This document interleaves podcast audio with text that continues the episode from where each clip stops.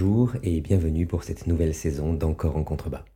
Je suis Guillaume Ribes, psychopraticien spécialiste des sujets touchant à l'éco-anxiété, la douance, l'identité, mais aussi au deuil et à la fin de vie. D'abord, merci de votre fidélité, ainsi que pour tous les messages chaleureux qui m'ont été envoyés ces dernières semaines. Nous reprenons aujourd'hui sur un sujet inattendu que je ne pensais pas traiter si tôt. Euh, la demande m'a été formulée plusieurs fois et je me suis dit que plutôt que de piocher dans la déjà longue liste d'articles que j'ai à disposition, il serait bon de faire quelque chose de neuf. Aussi, parlons du miroir. Explorons sa signification par le rapport que nous avons désormais au corps, à l'image de soi, et vis-à-vis d'une altérité ne nous comprenant plus. Invoquons Platon, les bases du narcissisme et de l'attachement, l'évolution technologique des miroirs, relativisons leurs bienfaits. Notre titre Mon miroir et moi. Consensuel. Ne vous y fiez pas. Une grande respiration.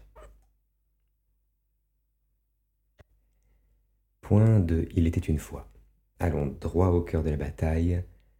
Miroir, ô mon beau miroir. La suite, nous le verrons, ne sera que redite. Il est un stade sur lequel on court aujourd'hui des marathons, ce que ne comprend pas l'observateur avisé, tant plutôt que vert, c'est en rond qu'on tourne, non en bourrique, mais suffisamment mal pour que génération après génération, cela commence à se voir. Pourquoi? Songeront les plus naïfs, curieux mais aux œillères opportunes N'ayons l'air de rien, leur rétorqueront à mi-mot leurs censeurs, conscients du prix à payer pour cet excès de lumière. Qui pour un et? Quelqu'un? Une fois? Deux? Et un sujet sur le miroir. Un. Adjugé. Toutes mes félicitations. Le miroir, euh, c'est comme les fourmis parlant javanais. Ça n'existe pas. Ça n'existe pas. Euh, ou en tout cas, ça n'existait pas. Narcisse se contentait d'ailleurs, selon les versions, d'un étang comme d'une modeste flaque. Se voir, ce n'a jamais été se voir.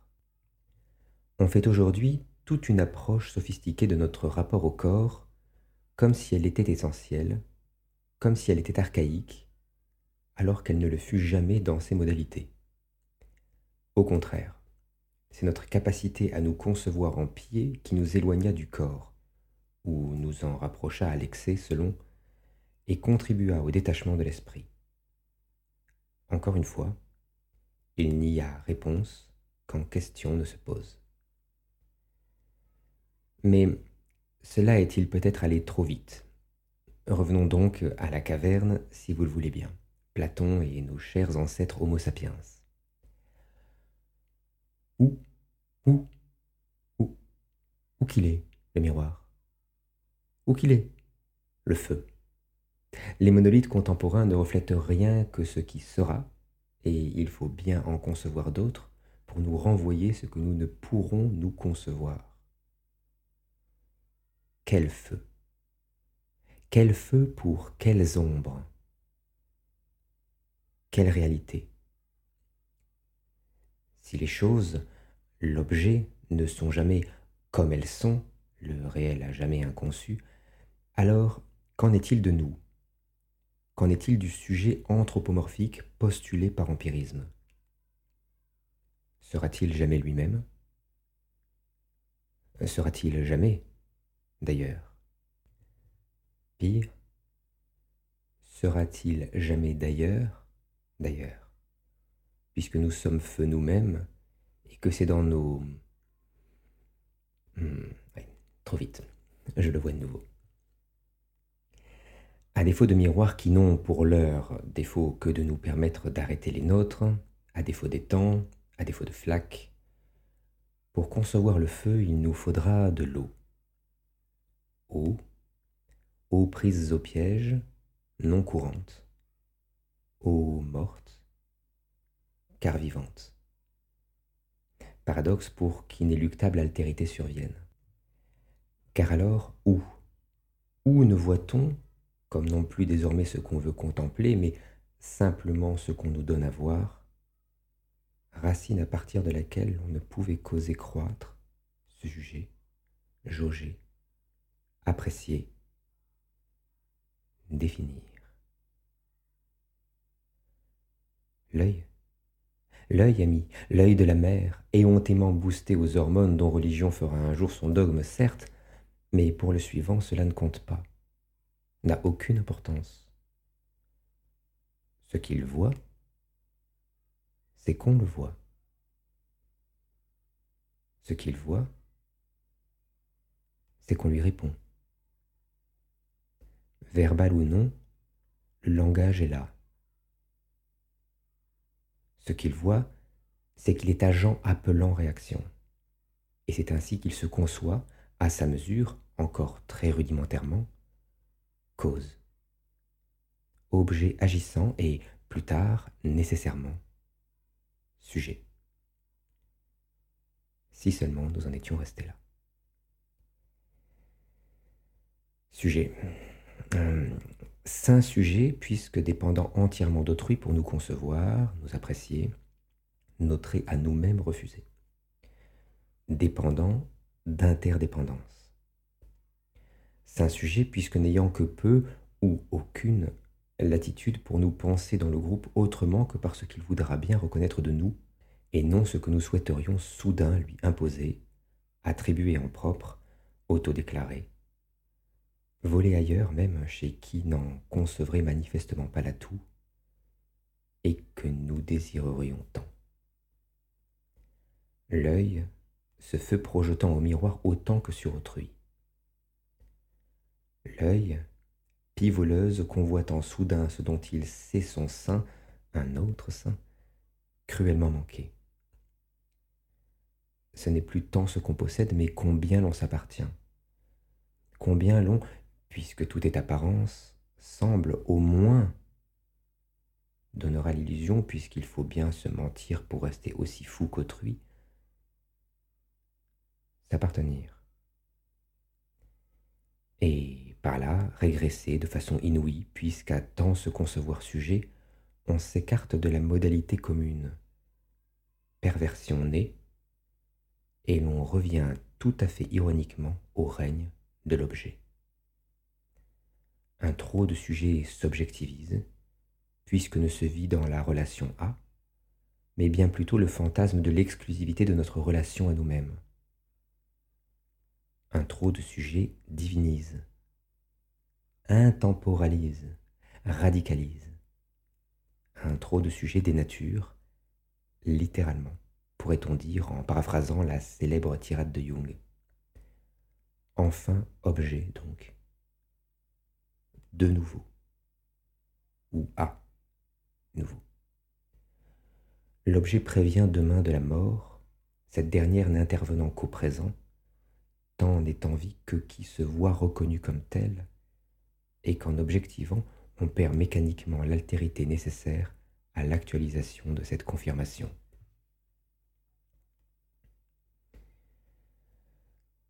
Le narcissisme n'est pas nécessairement ce que l'on croit. Psychologiquement, c'est d'ailleurs quelque chose de très sain et nécessaire, jusqu'à ce qu'il y ait inflation et que celui-ci spirale hors de contrôle. Le miroir, hein, c'est ce chèque en blanc, cette autorisation quasi inconditionnelle d'obtenir retour sur investissement dans l'instant. Gratification instantanée. Tyran, bien entendu, également. Tout dépendra de ce qu'on y cherche, y voit c'est y découvrir. Mais même antagoniste, il ne flatte que nous-mêmes, puisque c'est à l'outil que nous octroyons pouvoir. Le miroir ne vaut rien. Le miroir ne peut rien. C'est ce que nous ne savons qu'en faire qui nous agresse, en bien comme en mal. Car la flatterie, parfois flagornerie auto-infligée, est assaut invariable. À se contempler, on se perd nécessairement un peu en pensant se conquérir, reconquérir, tolérer. La thérapie par l'image est d'une ironie efficiente certaine. Le remède moindre mal ou comment se servir de l'outil pour faire oublier notre dépendance à celui-ci. Sans image formelle, il n'y a plus rien à projeter. On fera sien le regard d'autrui, certes, mais la charge psychique dévolue à la gestion de l'écart à l'idéal est rapidement réattribuée dès lors que l'objet que l'on se conçoit être ne nous apparaît plus. Le miroir, notre perception de nous-mêmes dans le miroir, c'est cette troisième personne déduite, conçue, ayant tant porté préjudice à notre civilisation. Cette troisième personne, c'est la première, ne pouvant se tolérer ainsi. Première ayant choisi de recourir à l'artifice par l'artefact, afin, au choix, de s'aimer ou se haïr au-delà. Cela reviendra dynamiquement au même. La troisième personne, c'est ce qu'on fit de l'abysse pour qu'elle finisse par nous contempler. Une expérience de mort imminente où l'esprit vole hors le corps et en devient témoin. La peinture, la photo, le cinéma, l'art pictural dans son entier, par besoin de retranscrire, témoigner du beau, en fut la première pierre. Et en cela, ne soyons pas trop durs avec ce qu'il advint de nous, tant c'était nécessaire à la maturation de notre cognition. Cela dit, et j'espère l'illustrer ici, ce n'est qu'une phase de laquelle nous tardons à sortir. Car, hum, car le narcissisme sain ne passe pas par le miroir, par la contemplation du corps, par l'interaction entre le membre et le reflet. Il passe par l'œil de l'aimant, de l'aimer, originellement, et si tout se passe bien, seules les mêmes personnes puis par l'attention, la prévention dont on jouira en sa compagnie, de la façon dont notre attachement psycho-émotionnel se façonnera, calibrera, de la satiété que nous aurons à nous voir aimés par d'autres iris, cela créant des ponts durables car structurant tôt notre réalité en nous faisant nous passer non du miroir, l'objet, mais du besoin d'y chercher ce que nous avons, c'est bête à dire, en nous. La forme archétypique du divin et donc de la perfection et de l'absolu. Une satiété induisant d'ailleurs, de l'esprit à la matière, un mode de vie bien plus sain, débouchant sur la disparition quasi systématique des symptômes physiques que la détresse autrement engendre. Mais les miroirs évoluent. Aujourd'hui, ils avancent sans dire leur nom, le reprenant à loisir, à la pression sur un bouton. L'écran. Qu'est-ce que l'écran? Qu'est-ce que l'écran sans la caméra, jointe ou distante, y invitant ses ombres? Pas grand-chose. N'y verrions-nous que du texte, ordinateur, téléphone, télévision, journaux même, poussons la chose, et notre civilisation n'en serait pas là. Il n'y aurait pas fascination, pas absorption, pas telle porosité. Simplement pour une élite initiée la capacité de mobiliser ainsi une certaine sorte d'imagination. L'écran, miroir par excellence, s'acquittant d'ailleurs très bien de la tâche, nous violentant plus que tout autre instrument, sans lui prêter le moindre dessein, parce que nous attendons de lui. Ce que nous attendons, à vrai dire, il y a ambivalence. D'un côté, la confirmation. La confirmation, historiquement reconnaissance de l'alter, sans lequel aucun spectre n'est, et nous ne sommes que fous mais également l'isolation, la protection absolue mais existentiellement délétère, funeste même, dans une tentative désespérée de nous prémunir de ce qui naquit des premiers stades, promesse d'impasse, du miroir, c'est-à-dire la comparaison. Comparer sans être comparable. Se tenir là, en embuscade, et voir sans être vu. Fantasme du chasseur, du prédateur, assurant ainsi sa sécurité. Pour se prémunir de la contre-offensive ou sa surépitance. Encore, et de façon contemporaine et moins adulte, puisque les rituels font aujourd'hui défaut, c'est le mode du lâche. Mais ne nous attardons pas sur ce point, tant c'est bel et bien là une déclinaison de son mode majeur, chasse, chasse que nous nous livrons lorsque nous avons recours à nos dalles électroluminescentes. Une chasse double même, puisque nous sommes en embuscade pour, nous l'avons vu, voir sans être vu, mais également nourrir autrui de nos ombres, tant c'est littéralement ce qui opère. Reprenons Platon et notre chère allégorie de la caverne, si vous le voulez bien. Ici, trois éléments. Le feu, les objets et leurs ombres. Pour le feu, facile, ce sera l'écran. Pour l'objet, ce trop de sujets évoqué plus haut, nul autre que nous-mêmes. Et pour les ombres Pour les ombres, ce que nous laissons voir de nous. Puisqu'au mur, c'est bel et bien notre silhouette qui se dessine lorsque nous recourons à ces nouveaux miroirs. L'ironie, car oui, il y en a une autre, c'est que chacun est sa propre caverne, dont le feu se trouve être la perception de l'ombre d'autrui. L'œil, encore une fois.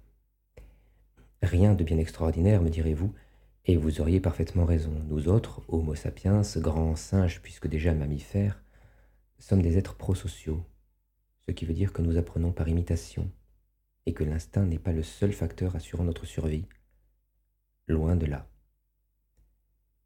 Nous sommes poreux à autrui et à sa réalité, et nous concevons d'abord par son prisme, ses yeux.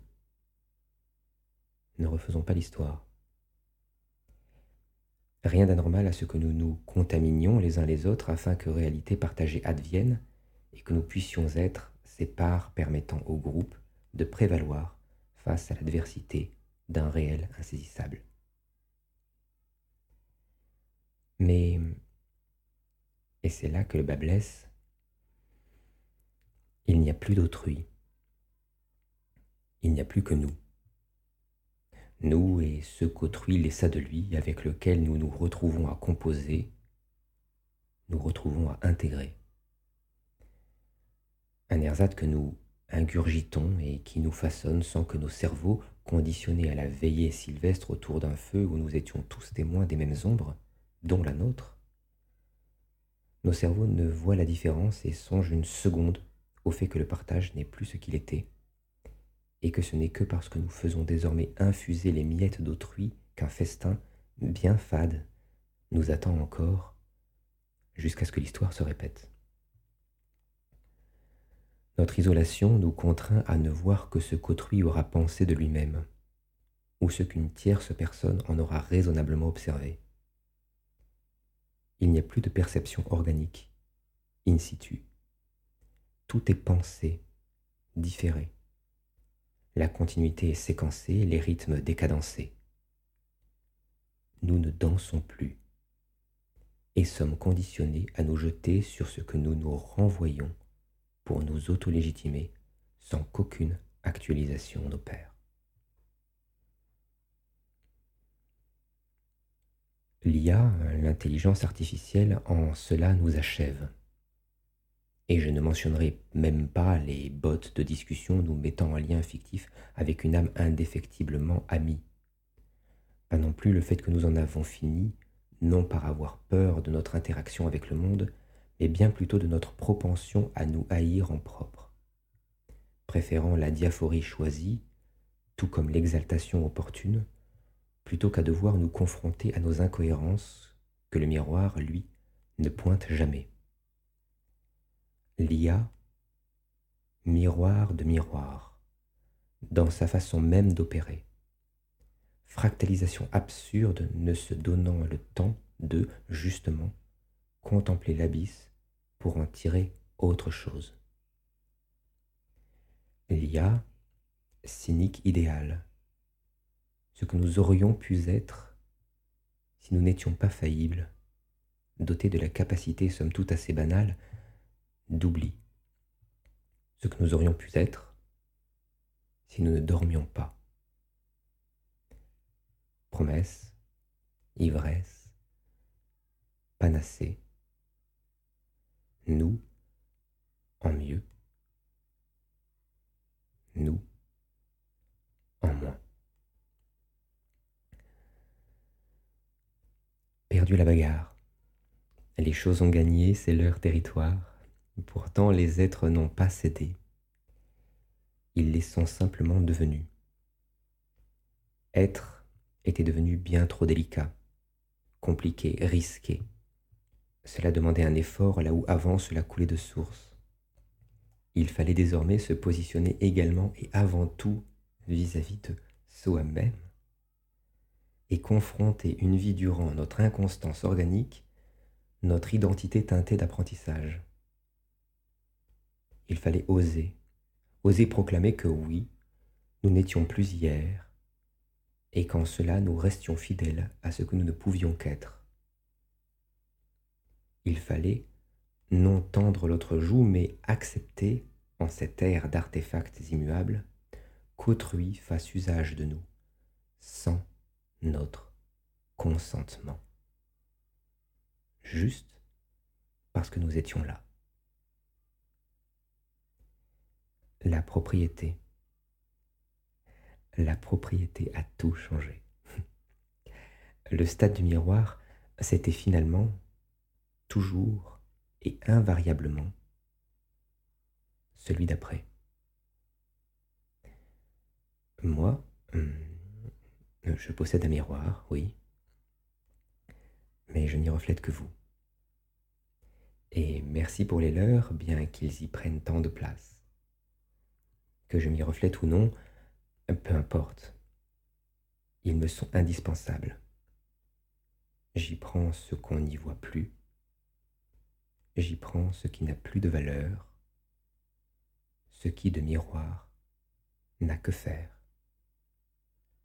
Un peu de sang, S-A-N-S. Hein? C'était donc ça, le vampirisme? C'est la fin de cet épisode. merci de l'avoir suivi, merci pour votre temps. N'oubliez pas de vous abonner si ce podcast vous a plu et que vous souhaitez être tenu au courant des nouvelles sorties sur la chaîne.